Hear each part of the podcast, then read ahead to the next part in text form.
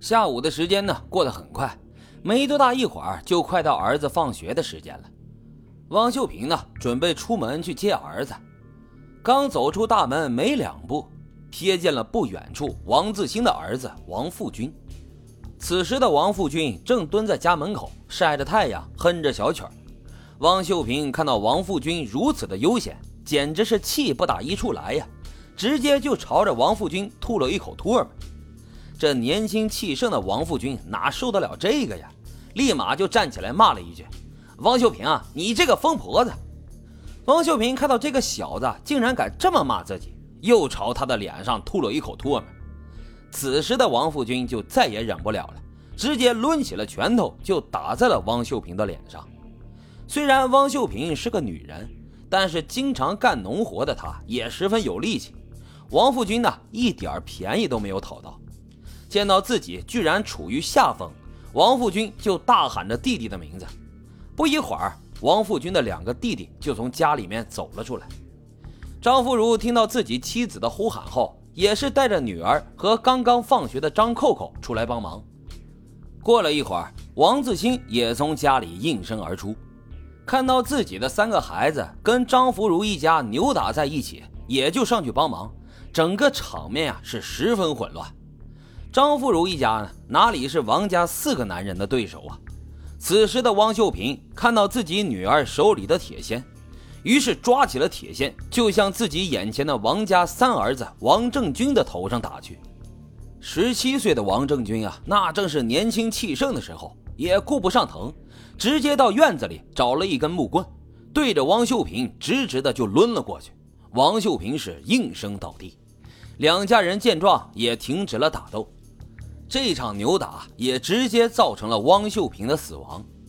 经过法医鉴定后。确定王正军的那一罐正是导致汪秀萍死亡的直接原因，但是此时的王正军还没有成年，张家人呢也参与了混战，因此啊，法院最后的判决结果是判处王正军有期徒刑七年，并处罚金九千六百三十九元。当时才十三岁的张扣扣哪里懂得这些呀？他只知道杀害自己母亲的王正军并没有被判处死刑，母亲躺在病床上的样子是留给张扣扣的最后印象。当时的他就暗下决心，我一定要给我妈报仇。此事以汪秀萍死亡、王正军坐牢为结局。直到张扣扣案之前，张王两家也都没有再发生过什么矛盾。张福如和王自清在村里见面呢，也都当做谁都不认识谁。两家都想把这件事情给忘掉，但是复仇的心理在年幼的张扣扣心里却是一天天的强烈。汪秀萍死后，张福如带着一儿一女生活。二零零一年，张扣扣应征入伍，在部队的两年，张扣扣训练十分认真和刻苦，各种训练当中都能够拔得头筹。提起对张扣扣的评价，他的战友都说那摔跤的时候也太厉害了。退伍之后，张扣扣在南方的一个厂里当保安，在这儿呢认识了他的女朋友。在跟女朋友交往的过程当中，他想过放弃复仇，去过平稳的日子，但是母亲死去的身影却总是一遍又一遍的在脑海中回放，他做不到视若无睹。为了不耽误女朋友，最终他选择了分手，而自己呢，还一直在等待复仇的机会。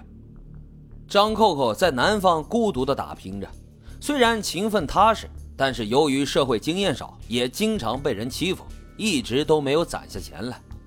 年龄渐长的张扣扣感到自己一事无成，再看到王家人那生活是蒸蒸日上，嫉妒和仇恨于是就充满了他的内心。为了出人头地，让父亲过上好日子，张扣扣只能将复仇的想法暂时的放一放。二零一七年，张扣扣前往阿根廷打工，没想到阿根廷的一场经历却加剧了他复仇的念头，并促使他将想法变成了现实。张扣扣在阿根廷的生活虽然辛苦，但是也赚到了钱。正当他满心欢喜，准备衣锦还乡之时，一场亲眼目睹的凶杀案带给了他极大的震动。原来啊，除了中国人之外，在阿根廷打工的还有许多越南的工友。这些越南工友呢，在白天总是受到阿根廷本地人的欺负，身处异国他乡的他们并不敢明着反抗。这一天，张扣扣半梦半醒的时候，听到房间里面有响动，他怕自己的钱被偷，也不敢睡得太熟，只能够假寐。不一会儿，就听到了有人挣扎的声音，他悄悄侧过头，发现白天被欺负的一个越南人。正拿着刀站在一个本地人的面前，张扣扣看到那个越南人一刀一刀地刺向那个阿根廷人，直到他发不出一丁点儿的声音。